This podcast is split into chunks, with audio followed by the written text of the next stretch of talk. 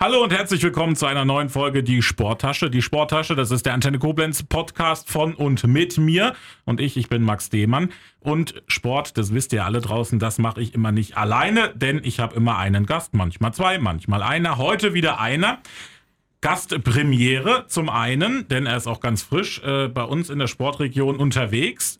Und zum einen auch Premiere, weil es ist der erste Trainer von den EPG Baskets Koblenz, der es in meinen Podcast geschafft hat. Sonst ist ja immer Dominik Duderstedt nur da, der wohnt ja auch hier. Der ist aber heute mal ausgezogen, denn Pat Elsie ist bei mir zu Gast. Hallo Pat. Hallo Max. Wir haben uns ja auf du schon geeinigt, äh, ja, äh, schon genau. vorher. Und du bist der neue Head Coach bei den EPG Baskets Koblenz. Richtig, und ich freue mich drauf. Ja, ich freue mich auch erstens, dass du hier bist, natürlich auch auf die neue Saison. Wir beide werden ja dann öfters wieder das Vergnügen haben, nicht nur hier bei uns im Radio, sondern dann auch in der Halle. Lass uns erstmal meine Einstiegsfrage, bevor ich alles noch so ein bisschen erkläre. Wie lange bist du jetzt schon in Koblenz? Ich bin jetzt seit äh, drei Wochen hier. Seit drei Wochen. Und mhm. was hast du alles schon so gesehen? Von, also findest du schön auch? Sehr schöne Stadt, ja. Ähm, ich bin, äh, was die Gesichter angeht, äh, sehr interessiert und das ist eine ähm, geschichtsprägige Stadt, würde ich so sagen. Ne? Das stimmt. Ich glaube, wir sind mittlerweile im Jahr 2030 nach Stadtgründung. Ich glaube, 1992 haben wir 2000 Jahr Feier gehabt. Wir waren ja von den Römern damals gegründet. Also wirklich viel Geschichte hier in der Stadt. Mhm. Und Geschichte willst natürlich auch du schreiben. Kann man da. so, ja, die Überleitung war jetzt gut. Ne? Also freue ich mich auch ein bisschen selber gerade.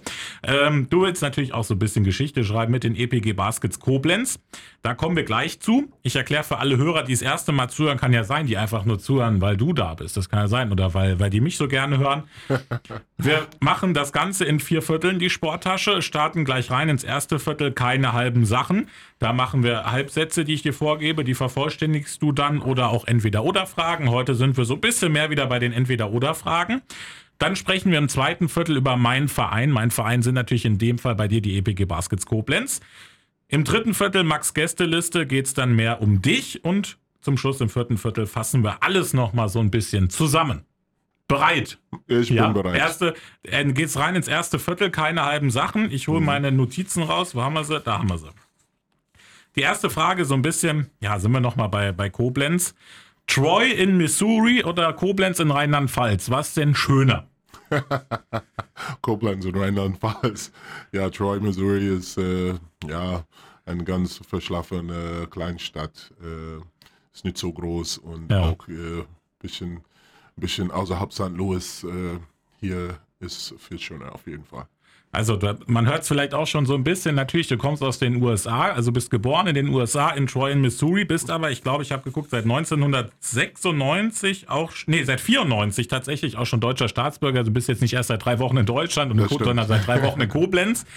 Das heißt, du bist schon so lange deutscher Staatsbürger, bevor ich geboren wurde, was ja auch irgendwie ein bisschen verrückt ist. Ich bin im Juni 94 geboren, du bist es seit April 94, wenn ich meine äh, Unterlagen richtig Glauben äh, schenken kann. Schon eine sehr lange Zeit. Ich meine, ich gehe jetzt auch schon schwer auf die 30. Mhm. Was hast du von Deutschland in der Zeit schon übernommen, was du vielleicht als Amerikaner gar nicht gedacht hättest? Gibt es irgend so eine, eine Art oder so, die du dir bei, bei, bei, bei Deutschland abgeguckt hast? Vielleicht auch so ein bisschen klischeeig vielleicht? Ja, das erstmal das Essen. Ich bin ein großer Fan von der, der deutschen Küche. Ähm, ja, da muss ich schon aufpassen. äh, ja, ähm, ich denke, die ähm, Disziplin, die die Deutschen haben, äh, das sind so Sachen, die mir auch in der letzten Zeit oder in meiner Zeit hier in Deutschland schon geprägt haben. Ja. Dann kommen wir natürlich später noch näher auch auf dich. Du bist ja nicht nur Trainer, sondern hast auch lange gespielt. Da geht dann die nächste Frage hin. Power Forward oder Center?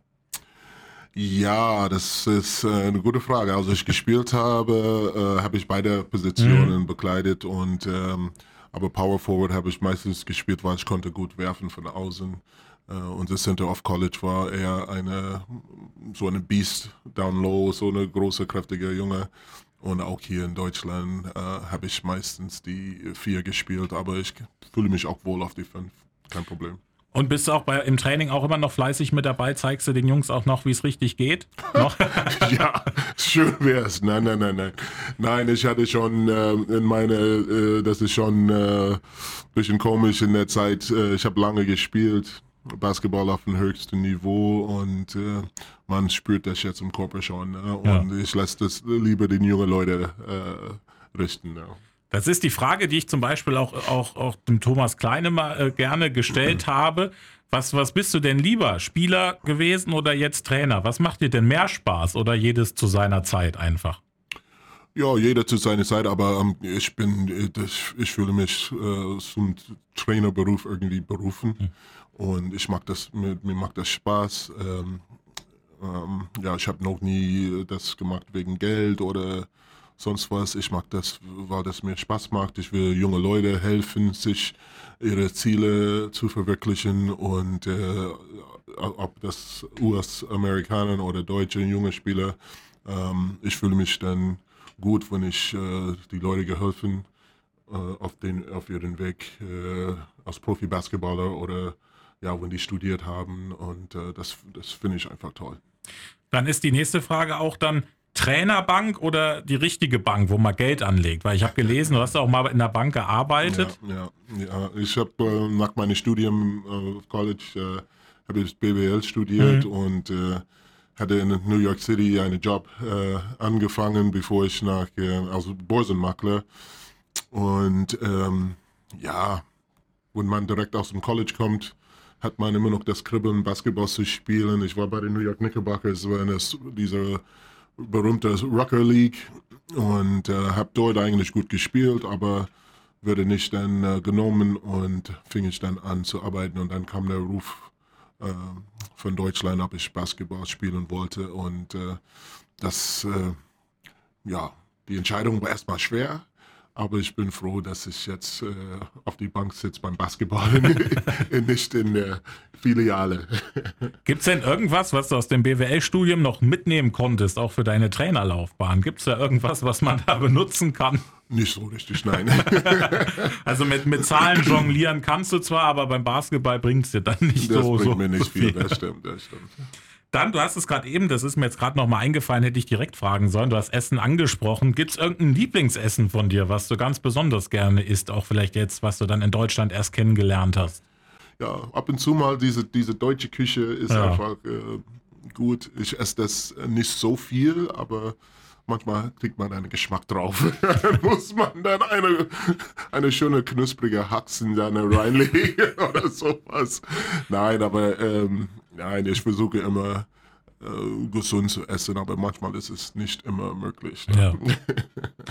Die klassische Frage für auch Hörer, die natürlich jetzt über Antenne Koblenz erst auch zu den EPG Baskets Koblenz gekommen sind und auch zum Basketballsport, die kennen vielleicht die NBA, den, so den Basketball in der NBA. Mhm. Das ist immer so eine Frage, die mir dann auch gestellt wird, Max, wie kann man das eigentlich vergleichen, den Basketball in der NBA und jetzt den Basketball in der Pro B oder auch meinetwegen auch in der Bundesliga sogar hier.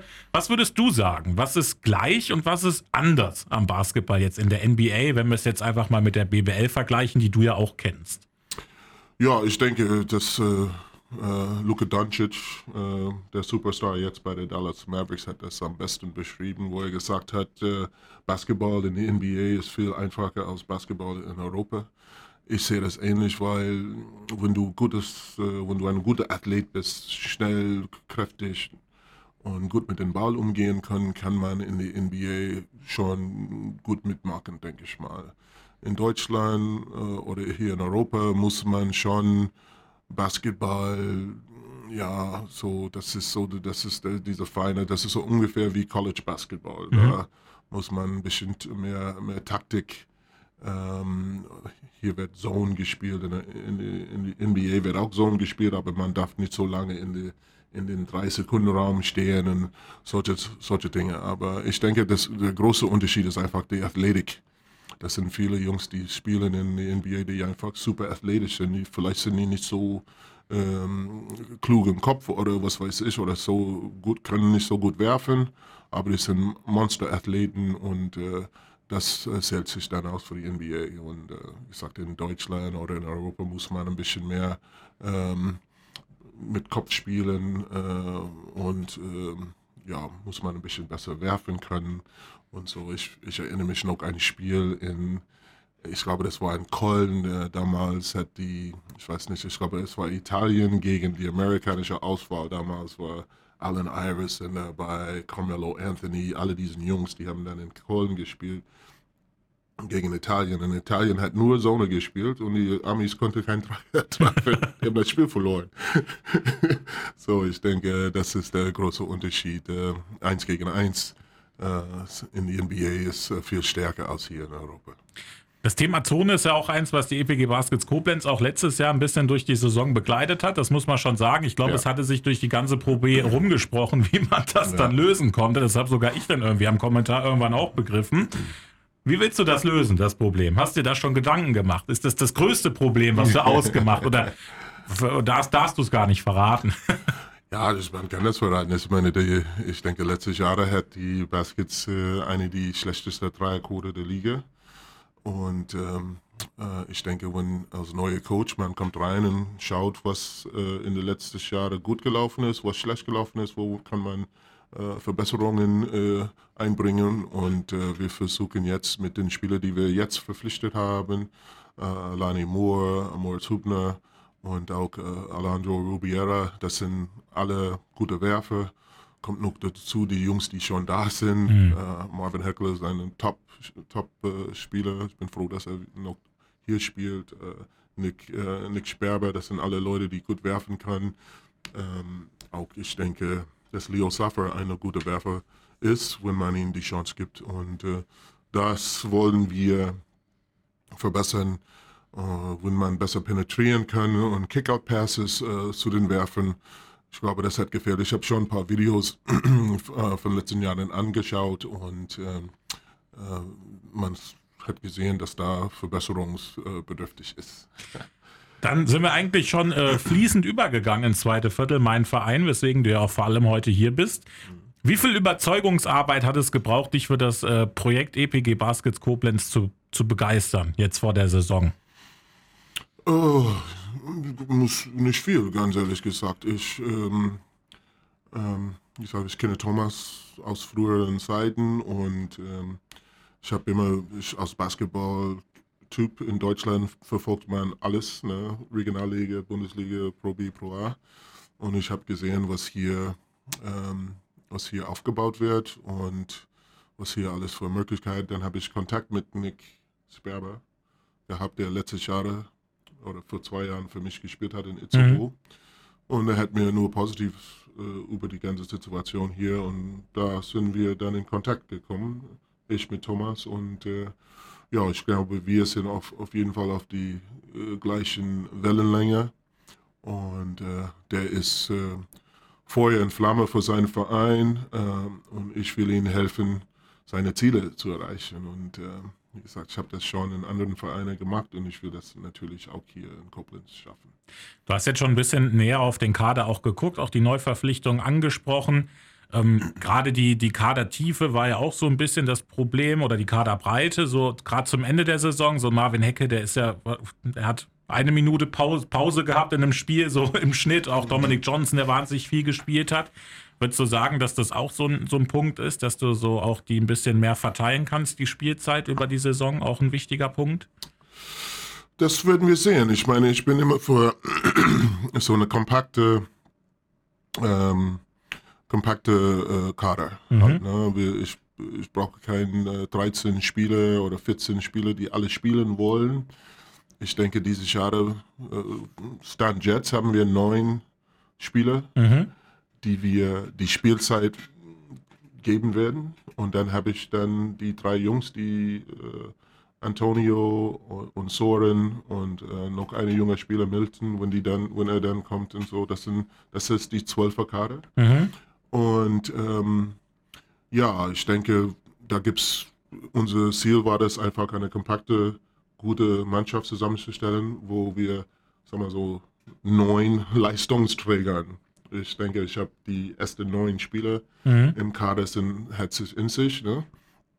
Äh, und äh, da gibt es keine Probleme mit Spielzeit oder ne, da, ich denke, die Konkurrenz in der Mannschaft äh, ja. wird hoch sein. Aber nein, wir haben diese, diese neuen Spieler und wir haben diese drei Jungs, die wir auch äh, äh, ja, fordern wollen. Und äh, das werde ich auch als Coach, habe das immer gemacht mit jungen Leuten. Äh, ich denke, die brauchen die Chance, einfach zu spielen, zu zeigen und man muss die manchmal einfach ins kalte Wasser schmeißen und gucken, ob die schwimmen können. Ne? Dann, du bist ja auch heute hier, wenn der Podcast rauskommt, ist Donnerstag. Am Montag ist Trainingsauftakt, richtig. Ne? Richtig, Montag ja. geht's los. Ja. Wie muss man sich das vorstellen, auch für dich als Coach? Ist das dann so wie, wie für Kinder, die das erste Mal in die Schule kommen? Sind dann deine Spiele auch für den ersten Schultag und du bist dann der Lehrer, der sich vorstellt? Wie, wie, wie, wie ist das dann am Montag, wenn auch du das erste Mal dann jetzt äh, ja, auf die Mannschaft so triffst im Ganzen zum Trainingsauftakt? Ist man Ja. da aufgeregt? Ja, das ich meine, ja, man ist schon aufgeregt, äh, aber ich bin jetzt äh, fast so 62, so ich bin nicht mehr so aufgeregt wie früher. Ja. Aber trotzdem, äh, nein, ich bin, es- das wird schon Aufregung geben und äh, die Jungs kommen zusammen. Wir setzen uns alle erstmal hin in einen Kreis.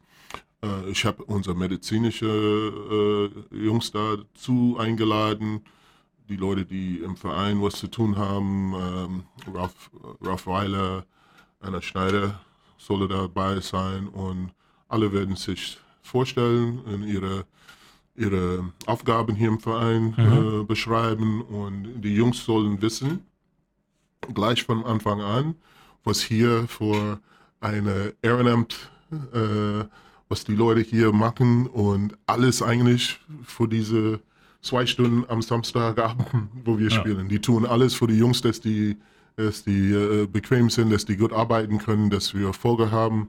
Und äh, man soll das nicht unterschätzen. Die Jungs sollen da Respekt zollen, was, was diese Leute angeht. Und das ist, äh, das wird erstmal, den Ton wird erstmal gleichgesetzt in dieser Hinsicht. Ja, und dann geht's rum und jeder Spieler wird sich vorstellen und äh, was er in die Mannschaft bringen kann und so weiter. Ja, und dann geht's durch meine Konzept. Ne?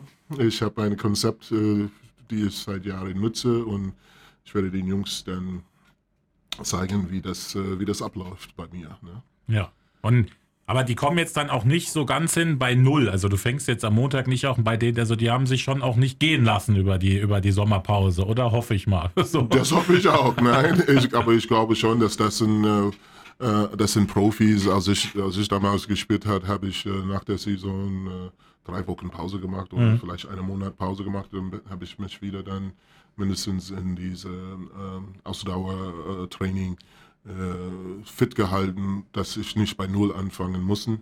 Ich hoffe, dass die Jungs das auch so gemacht haben. Ich, ich gehe davon aus, dass die das gemacht haben. Und die, die das nicht gemacht haben, werden sich dann die ersten zwei Wochen richtig leiden. Aber so ist es mal. Ne? Ich finde, ich, ich verfolge die Baskets ja jetzt auch schon fast seit zwei Jahren. Ich finde diese, diese, diese Pause jetzt, ich meine, gut, es war davor auch Corona-mäßig alles so ein bisschen doof. Viele der Jungs, die sind ja auch einfach hier geblieben, auch in der Sommerpause hier in Koblenz, ne? obwohl die auch alle gar nicht von Koblenz sind. Also die sind nicht hier geboren, die sind nicht aufgewachsen, die wohnen hier eigentlich gar nicht. Die sind ja zum Basketballspielen hier. Und die meisten, also, also ich glaube fast alle sind wirklich auch hier geblieben, außer halt den Urlaub, den sie gemacht haben. Ich habe auch gesehen, viele waren dann bei so drei gegen drei Spielen, waren die dabei. Findest du das auch so, du hast es jetzt wahrscheinlich erstmal so ein bisschen über von außen gesehen, dass da schon eine gute Teamchemie da ist, Das also in der auf- Truppe? Das ist auf jeden Fall vorhanden. Das hat man schon gesehen. Das sind alle gute Jungs. Äh, ich kenne die alle oder habe die jetzt kennengelernt. Äh, die Leute, die ich nicht vorher kannten. Und ja, das, äh, ich, da habe ich überhaupt keine Bänge, dass die Jungs sich nicht irgendwie zusammen als Mannschaft funktionieren. Ich denke auch, dass die sind hier geblieben, weil äh, äh, Koblenz hat auch was zu bieten. Ne? Es ist eine schöne Stadt und ähm, man kann hier wirklich gut leben. Äh, außerdem haben die Jungs vielleicht Jobs oder äh, Studium oder was auch immer. Und ja, ich denke, wenn man, ich, ich sehe das auch so, wenn ich nach Amerika fliege und meine Familie besuche, ich freue mich, meine Familie zu sehen und freue mich wieder in meiner Heimat zu sein, aber irgendwann wieder geht's wieder an der Arbeit und ich freue Ja. mich dann wieder nach Deutschland zu kommen und äh, zu arbeiten. So, ich denke, das ist bei den Jungs nicht anders.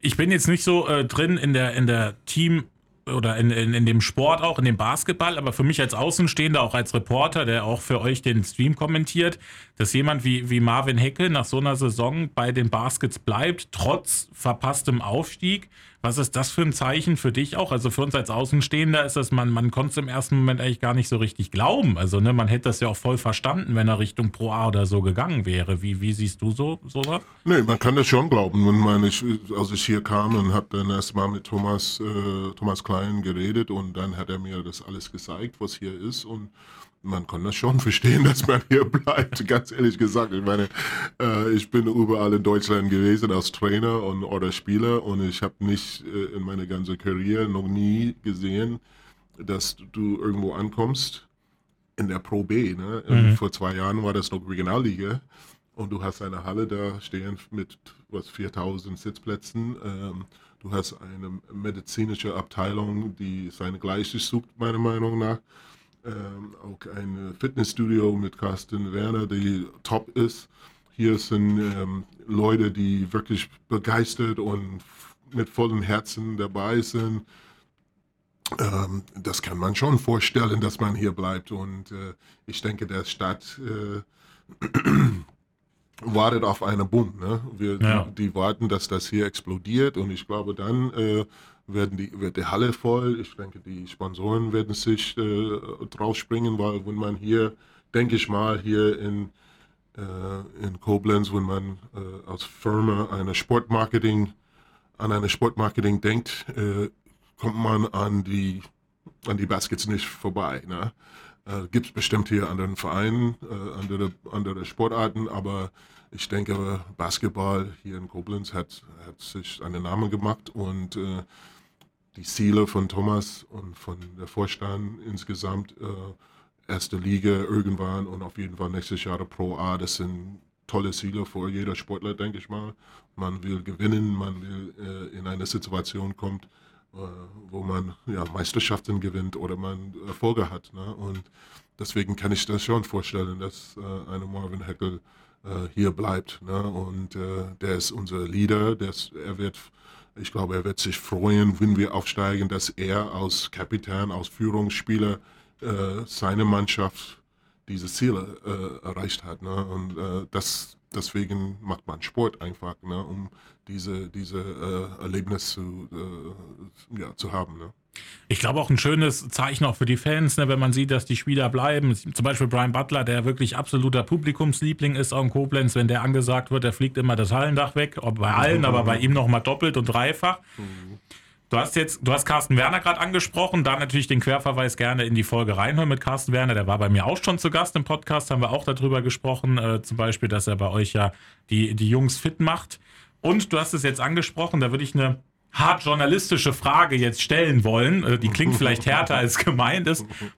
Aber muss man mit den Voraussetzungen, die man schafft, drumrum und mit dem Kader, den es gibt, ist man nicht eigentlich verdammt dazu aufzusteigen? Oder wäre es auch kein Misserfolg, wenn man es jetzt vielleicht nicht in der nächsten Saison schafft? Wie siehst du das? Ja, klar, es ist ein Misserfolg, wenn wir das nicht schaffen. Ich meine, alles ist hier und ähm, ja, wir haben eine Top-Mannschaft, wir haben alles äh, um die Mannschaft rumherum ist äh, top. Ja, äh, ist aber, aber nur weil wir Favoriten sind oder wie auch immer, heißt nicht, dass wir das, ge das geschafft haben. Man muss die Arbeit erstmal machen. Man muss die Spiele erstmal gewinnen mhm. und das wird schwer genug. Ja, wir sind die Gejagte und äh, jede Mannschaft will äh, gegen EPG äh, gewinnen und ähm, äh, das macht das doppelt schwer. Aber äh, als Sportler dieser Druck, äh, man lebt für diesen Druck eigentlich, habe ich als Spieler, das, ich fand das immer toll, wenn ich dann in solche Spiele gegangen bin und man sagt, er muss gewinnen, dann habe ich äh, richtig, äh, natürlich nicht immer, aber richtig meine Leistung äh, abrufen können und ich denke, die meisten Sportler äh, leben für solche Momente, diese, in solche Situationen, dass man den Druck hat, aufzusteigen, okay? Und ja, natürlich ist das ein, wird eine es wird schon, schon ähm, ähm, ja, nicht schön, wenn wir das nicht schaffen, aber der Welt geht nicht unter, wenn wir das nicht schaffen. Also gehst du auch schon so, also ich, das ist immer eine doofe Frage, die man da Trainern stellt. Ich glaube, jeder Trainer geht an jedes Spiel ran, weil er das gewinnen will. Also keiner sagt, nee, das gewinnen wir nicht. Also bist du auch schon so in dem Mindset dabei, dass, dass man auf Aufstieg wäre schon schön, wenn man das mitnimmt. Ich meine, wer sagt jetzt auch was anderes? Aber unterm Strich, ich finde auch zum Beispiel jetzt das Spiel gegen Düsseldorf, was ja dann das Entscheidende war, dass man dann nicht nochmal weitergekommen ist und das auch den Aufstieg gekostet hat, so unterm Strich letztendlich. Es hat auch immer ein bisschen was mit Spielglück natürlich auch zu tun. Ne? Also es gibt halt auch, auch Sachen, die man jetzt selber nicht beeinflussen kann. Aber ich glaube schon, dass du auch der Mannschaft, dass man mit der Mentalität rangeht, dass man aufsteigen möchte dieses Jahr. So, das habe ich jetzt so rausgehört. Ja, ne? auf jeden Fall. Das ist, äh, das ist unser Ziel, das, äh, das ist unser Anspruch auch. Ähm, ist klar, dass wir aufsteigen wollen und ähm, aber erste, in erster Linie müssen wir die Arbeit äh, ähm, im, im Waldlauf und auf dem Spielfeld, auf dem, Tra auf den Track laufen, äh, in, in, in die äh, Fitnessstudio und die Jungs müssen hart arbeiten. Dann müssen wir, denke ich mal, äh, taktisch und clever agieren auf dem Spielfeld. Und dann, so wie du das eben gesagt hast, äh, man hat immer ein bisschen Glück. Mhm. Äh, dass auch die Top-Mannschaften müssen immer ein bisschen Glück haben, um äh, um ganz oben da zu stehen. Und äh, ja, und am Ende hofft man, dass wir dann Erste werden. Ne? Und Playoffs haben wir dann sowieso immer eigene Gesetze. Das haben wir, glaube ich, spätestens dieses Jahr nicht nur in der Koblenzer Serie gesehen, sondern auch in anderen Serien. Ich meine, wenn Münster da mit 21 Siegen ja. aus der Saison kommt und schwupp sind die auf einmal weg in der ersten Runde geführt. Ja. Das sind ja Sachen, die man dann auch nicht, nicht planen kann. Dann vielleicht, das ist so eine Frage, die stelle ich eigentlich immer gerne am Ende, aber ich finde, die passt jetzt gerade so ein bisschen rein. Mhm. Was wäre denn für dich eine erfolgreiche Saison? Unabhängig jetzt ob Aufstieg oder nicht. Wie würdest du auf eine, wenn wir uns in einem Jahr hier wieder treffen würden oder auch direkt nach der Saison, was wäre für dich eine erfolgreiche Saison, unabhängig jetzt vom Tabellenplatz? Ja, ich denke, dass wenn wir dann das Gesamtverein äh, mitgenommen haben, das Gesamtverein hat sich entwickelt äh, auf einem hohen Niveau, mhm. auf eine, was heißt es, Pro A-Niveau oder was auch immer, dass wir das Gesamtverein sich entwickelt hat, dass die Mannschaft äh, während der Saison sich auch entwickelt, äh, spielerisch entwickelt haben, ähm, dass wir die Zuschauer ein super Produkt äh, angeboten haben, dass die, die sagen, ich will unbedingt in die Halle gehen, um die Basket zu sehen. Das sind Erfolge für mich. Und am Ende, wenn wir das alles tun und unsere Arbeit für, gut verrichten, dann denke ich mal, werden wir auch äh, in, die, in die Pro A kommen. Ob wir dann absteigen oder nicht. Und gut, oh, ja, mhm. werde ich enttäuscht, wenn wir das nicht schaffen, aber am Ende, wenn wir diese anderen Sachen geschafft haben, diese Entwicklung, äh, das Gesamtverein und innerhalb der Mannschaft, die, äh, ich denke, jeder Coach will sehen, dass seine Mannschaft Tag für Tag im Training sich was dazugelernt hat mhm. und hat sich entwickelt. Und das ist dann, ja, und am Ende wird es dann vielleicht, äh, ja, ähm, der Glück der Gegner oder sowas oder unser Glück, dass wir aufsteigen oder nicht aufsteigen. Hast du denn die neue, hast du die Halle schon gesehen? Hast du dir die schon mal angeguckt jetzt ja. in drei Wochen, wo du da warst? Und ja. was war dein, was war dein erstes, dein erstes Gefühl, als du da drin standst oder auch davor standst? Wie, wie war es? Wow. Wow, habe ich nur gesagt. Das ist, äh, wie gesagt, das, ich denke, das ist schon Bundesliga-reif. Du hast eine Halle mit 4000 Sitzplätzen oder 3000, ich weiß nicht, wie viele ja. äh, Sitzplätze da drin sind, aber eine Menge Zuschauermöglichkeiten. Du hast eine, eine, ähm, eine Kraftraum in der Halle, du hast eine, glaube ich, 60 oder 80 Meter Laufbahn genau, an ja. der Halle, du hast hinten so, so Gymnastiksräume, äh, alles ist da, was, was ein Coach begehrt. Äh, ich brauche nicht die Halle zu verlassen, äh, um irgendwo hin, äh, das ist perfekt, ne, ja. finde ich. Und äh, ja, und äh, wenn die Halle voll ist, kann ich mir das erstmal gar nicht so richtig vorstellen, aber ich stelle mir das gern vor. Ja. Die Infrastruktur drumherum ist auch gut gegeben für die Fans. Also der Bus hält direkt vor der Halle, wenn man mit dem Bus anreisen will. Parkplätze ja. gibt es auch genug. Also auch die Stadt Koblenz, ich weiß nicht, wie du da auch schon äh, informiert bist, die ist ja auch großer Fan des Sports, also beteiligt sich da auch gerne, hilft immer, wo sie können. Mhm. Ich glaube, das kann der Verein dir auch so bestätigen. Mhm. Dann lass uns direkt ins dritte Viertel reingehen, weil wir haben jetzt, jetzt schon mal ein bisschen auf die Baskets geguckt. Wir wollen ja aber auch noch mal ein bisschen was über dich erfahren. Jetzt mhm. hast du es gesagt, dass du auch schon, ich glaube, du hast gerade eben gesagt, du hast alles schon mal gesehen, irgendwie in, in Deutschland schon bei ganz vielen Vereinen gewesen. Ich würde gerne als, als Spieler erstmal noch kurz bei dir anfangen. Mhm. mhm. Ähm, ich habe mir jetzt mal einfach äh, dem, dem Gießen rausgesucht von den ganzen Vereinen, wo du warst. Also du warst in Gießen, du warst auch in Hamburg dann, dann zum Schluss. Was, was was hast du jetzt noch, wenn wir jetzt heute miteinander reden? Gibt es irgendeinen Moment auch als, aus deiner aktiven Karriere, den du nie vergessen wirst? Ob das jetzt Gießen ist oder sonst wo, gibt es das, dass du immer noch mit dir trägst? Ja, das sind, das sind viele Momente. Ähm, erstmal auf College habe ich äh, äh, ein Spiel gemacht äh, in die in die in das große Turnier in Turnier gegen äh, Syracuse in der Syracuse äh, Carrier Dome vor glaube ich 33.000 mhm. Zuschauer. Das war unglaublich. Und die hatten die Syracuse Orange Orange Men heißen die und die ganze Halle war voll orange. Und man, das war schon beeindruckend. In, äh, ja, in, in Gießen habe ich zusammengespielt mit äh, der Europameister äh, Michael Koch und Henning Harnisch. Die waren damals äh, junge Börsen. Ich glaube, Mike, als ich hier kam, war Mike Koch 18 Jahre alt. Mhm. Das ist 1984 und Henning Harnisch vielleicht 17 oder so. Jan Wilwok, das sind so junge Leute und wir haben in meiner dritten Saison die äh, ja, die Bundesliga richtig gerockt damals und ähm, haben fast äh, haben fast Keulen mit ihrer ganzen Top-Stars, Hansi Gnad, Stefan Beck, äh, Michael Jackel, äh, wie die alle heißen, haben die fast ausgeschaltet. Äh, ähm, und äh, das sind so super Momente als Spieler, ja. Irgendwann kam dann aber der Schritt vom Spieler zum Trainer. Das ist, was du am Anfang gesagt hast. Und zwar, du hast so wie, wie so eine Berufung ist das eher, Trainer zu sein. Finde ist also, ich meine zum Beispiel, ähm, ich, der mal Lernen studiert hat, habe auch immer gesagt, Lehrer ist auch was, da muss man auch berufen zu sein. Ich finde auch Arzt ist sowas, wo man berufen ist, Trainer dann auch. Kann, es kann nicht jeder, nur weil er mal Spieler war, auch ein guter Trainer sein, oder? Das, das stimmt, das stimmt. Und äh, ja, ich wollte das immer, also ich habe immer Mannschaften trainiert, auch in College habe ich äh, College-Mannschaften, äh, so Jungs äh, we call it intramural Basketball. Das sind Jungs, die kein Basketball gespielt haben, aber die wollten dann in Mannschaften spielen. Da habe ich die gecoacht.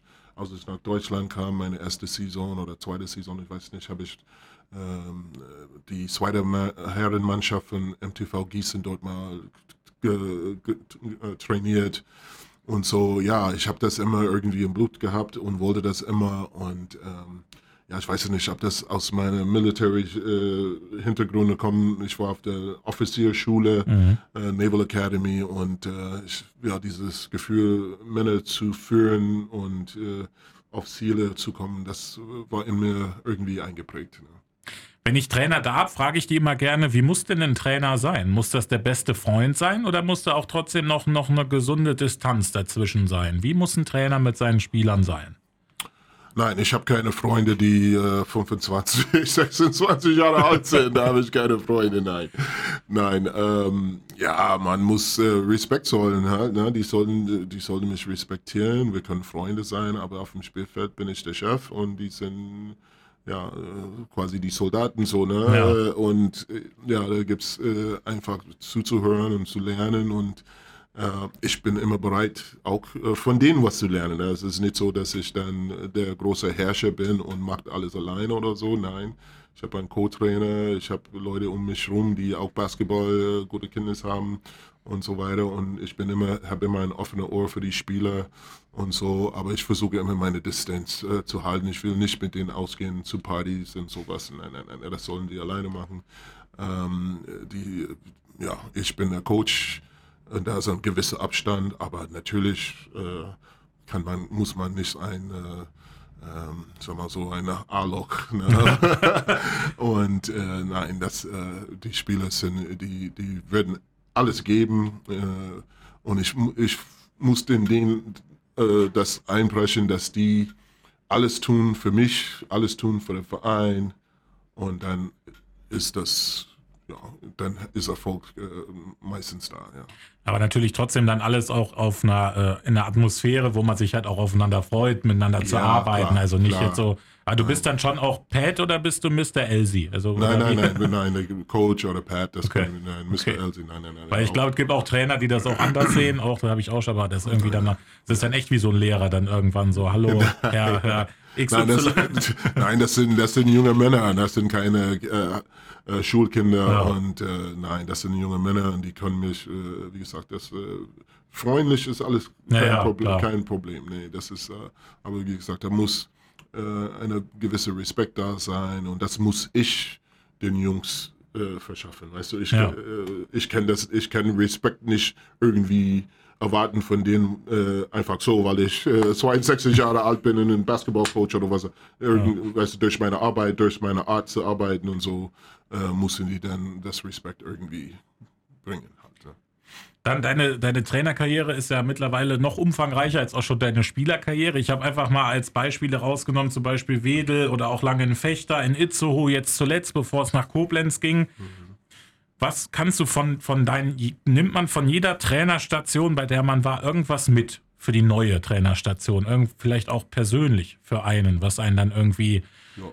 Ja, ja auf jeden Fall, auf jeden Fall. Und äh, letztes Jahre in, äh, letztes Jahr in Itzehoe war schon schon schwierig für mich als Coach. Wir sind, weißt du, man hat diese Euphorie, wir sind zweimal hintereinander sportlich aufgestiegen. Einmal konnten wir das nicht, das letzte Mal haben wir dann das geschafft, steigen in der, in der Pro A auf und durch ganz schwierige Umstände, keine Halle und ja, die Halle, wo wir gespielt haben, waren 20 oder 25 Kilometer weg. Äh, die Zuschauer konnten nicht kommen, mhm. Äh, weil es so weit weg war, aber dann auch noch Corona. dann haben wir vier Spiele gewonnen von 32, das, das nägt schon an die Substanz und das war schon hart. Das war das schlimmste, ähm, schlimmste ähm, Saison meines Lebens, was die äh, Sieger angeht. So, so ich weiß jetzt, äh, hier muss man vielleicht anders angehen, was, was taktische Sachen angeht oder Verpflichtungen von Spielern, weil ähm, letztes Jahr, manchmal ist das, ein, äh, ist das auch ein bisschen Glück mit den Verpflichtungen mhm. für Spieler. Ne? Du, man guckt Videos, man redet mit vielen Leuten und so weiter und so fort, aber am Ende, ja, der Spieler muss kommen, er muss hier einleben und er muss er spielen und er muss Leistung bringen. So, äh, letztes Jahr war das nicht immer so für, bei uns und ja, man, nimmt sowas mit, aber auf der anderen Seite, ich habe, äh, glaube ich, äh, sieben Aufstiege in Deutschland äh, geschafft und äh, ich weiß nicht, ob jemand anders das so geschafft hat.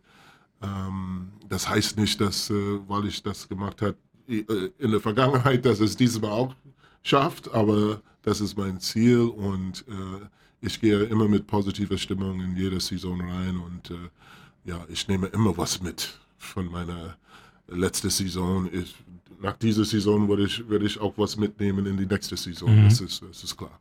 Also irgendwas prägt einen immer irgendwie, ob es jetzt menschlich ist oder auch als Coach. Auf jeden Fall. Immer Erfahrung nimmt man mit. Also ist ja dann am Montag startet dann also äh, auf, Aufstieg Nummer 8 das Ziel. Aufstieg Nummer 8 startet dann am Montag.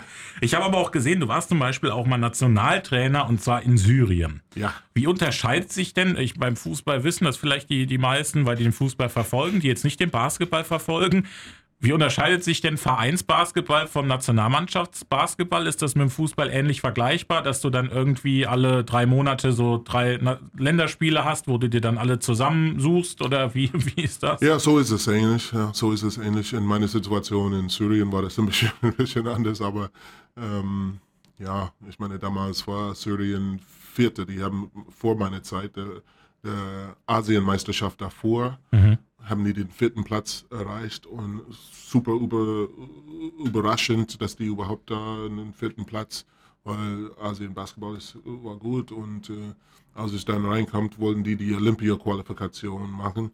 So, ich hatte wirklich wenig Zeit, ähm, weil der Coach, die die vorher da hatten, ist irgendwie gescheitert und dann haben die mich dann kurzfristig angerufen ich musste sofort nach Damaskus gehen. Ich bin dann sofort nach Damaskus gegangen und keine Spieler da. was, was, ist das denn so? Ich musste dann, keine Ahnung, zwei, drei Wochen auf den Spieler warten, bis die alle gekommen sind. Und dann, ja, das war schon, schon hart. Aber ich denke schon, dass die, die Nationalmannschaft äh, Trainer ist anders als ein Vereinstrainer auf jeden Fall. Also sehr abenteuerlich war ja, der ganze Ausflug. Auf jeden, auf jeden aber auch da wieder was mitgenommen, nehme ich an, irgendwas. Ne? Dann auch eine Frage, wenn du als Spieler früher hattest du da ein Vorbild, auch in jungen Jahren vielleicht einen anderen Spieler, aber so würde ich gern sein, wie der ist. Gab es das?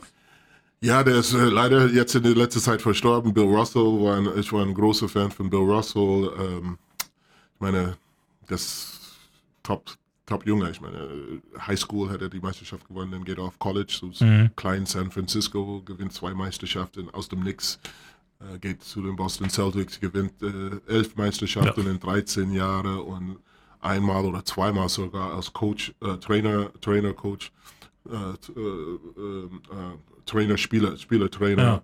Ja. Ähm, ja, das ist eine, oder Dr. J. Julius Irving war auch so eine große, ich bin ein großer Fan von ihm, seine Flair was er da in, in äh, NBA gebracht hat. Ich meine, der ist so für die jüngeren Leute, die wissen das nicht, aber Dr. J. Julius Irving war der erste wirklich richtige Star mhm. von, den, von den NBA, ne? mit seiner riesen Afro und die Dunkings, was er da gemacht hat.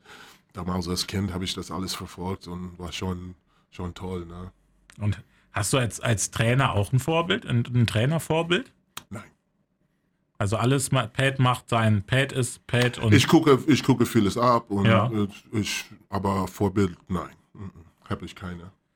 Dann verfolgst du auch jetzt die NBA noch? Jetzt auch, wer. Ja, doch, ein bisschen. Aber ich, ich verfolge mehr den europäischen Basketball mhm. als die NBA, ähm, hier Bundesliga und, und so, aber auch in andere äh, Länder hier in Europa. Aber ich verfolge auch äh, äh die NBA und äh, vor allem College Basketball in den USA, mhm. ja. Mhm. Ist man, wenn man ein guter College-Spieler ist oder ein sehr guter College-Spieler, automatisch ein guter NBA-Spieler? Nein.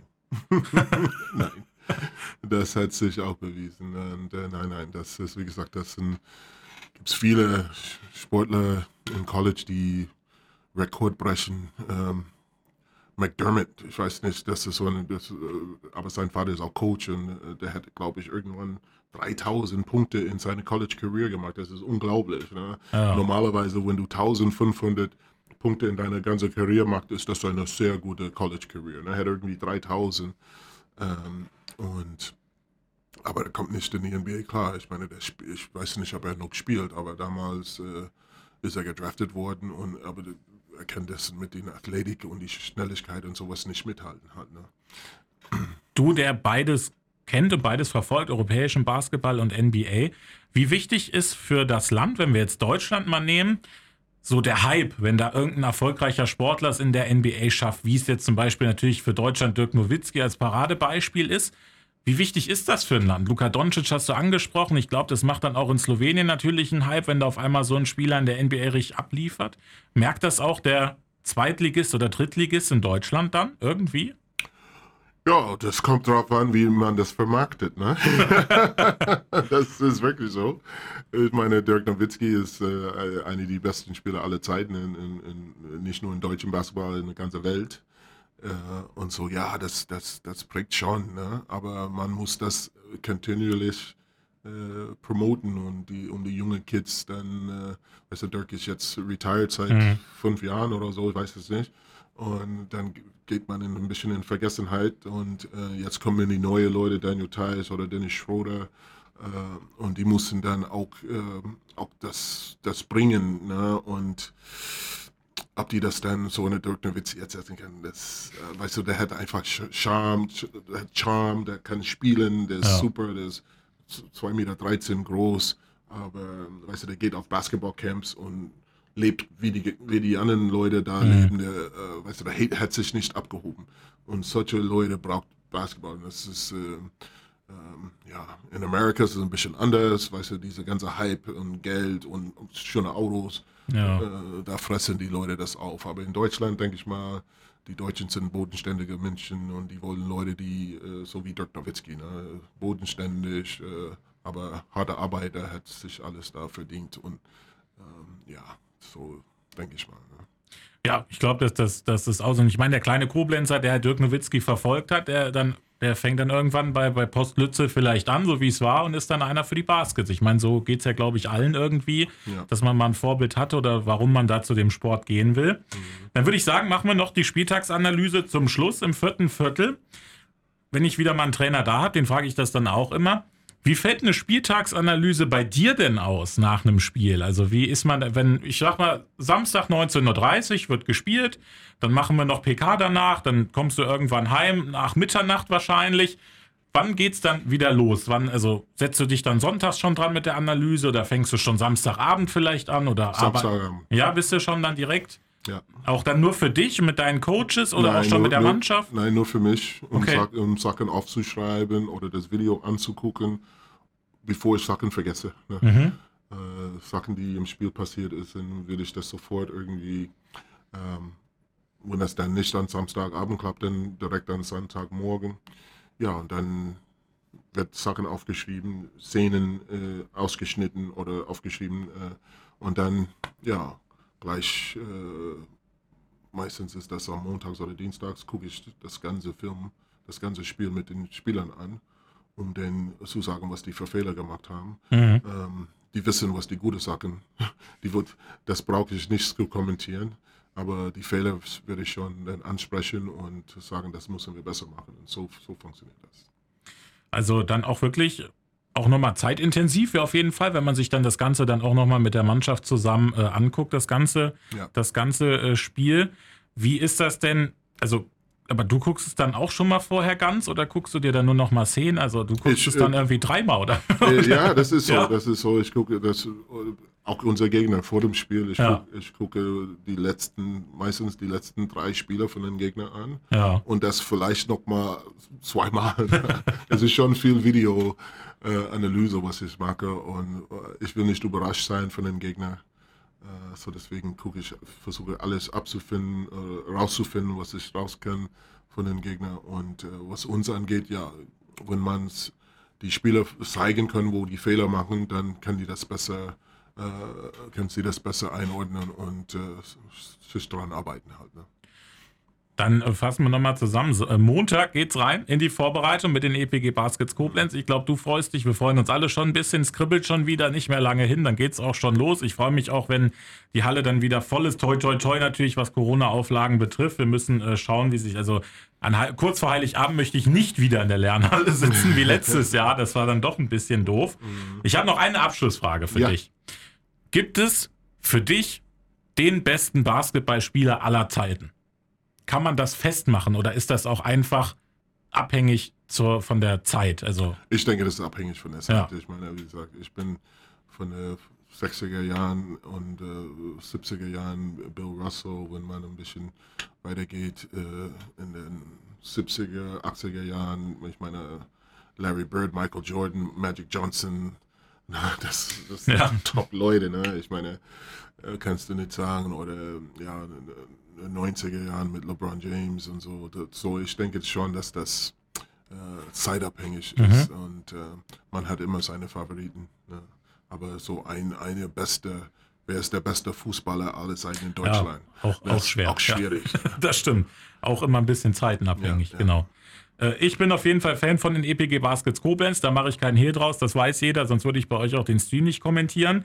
Ich bin auch jetzt schon Fan von dir, muss ich sagen. Wir haben uns ja auch heute das erste Mal erst gesehen. Ich freue mich jetzt schon auf die neue Saison. Mit dir auch. Hoffe natürlich, dass du auch Danke, öfters Max. dann bei uns nochmal als Gast da bist. Danke, Max. Auch bei Antenne. Mhm. Ähm, ja, mir bleibt nur zu hoffen, erstmal natürlich eine gesunde und verletzungsfreie Vorbereitung auf ja, jeden Fall. Das ja. ist natürlich immer das Wichtigste, das dass, das, das alles, ja. dass das alles reibungslos funktioniert. Ich mhm. wünsche dir weiter ein, ein, schönes Einleben hier bei uns. Drei Wochen bist du ja erst da. Da gibt es ja. noch viel zu entdecken in ja. Koblenz. Ich hoffe, du findest auch noch ein bisschen Zeit, neben Videostudium auch, auch ein bisschen rauszugehen. Ja. Bedanke mich recht herzlich, dass du da warst. Pat Elsie heute das erste Mal bei mir zu Gast, der neue Head Coach der EPG Baskets Koblenz.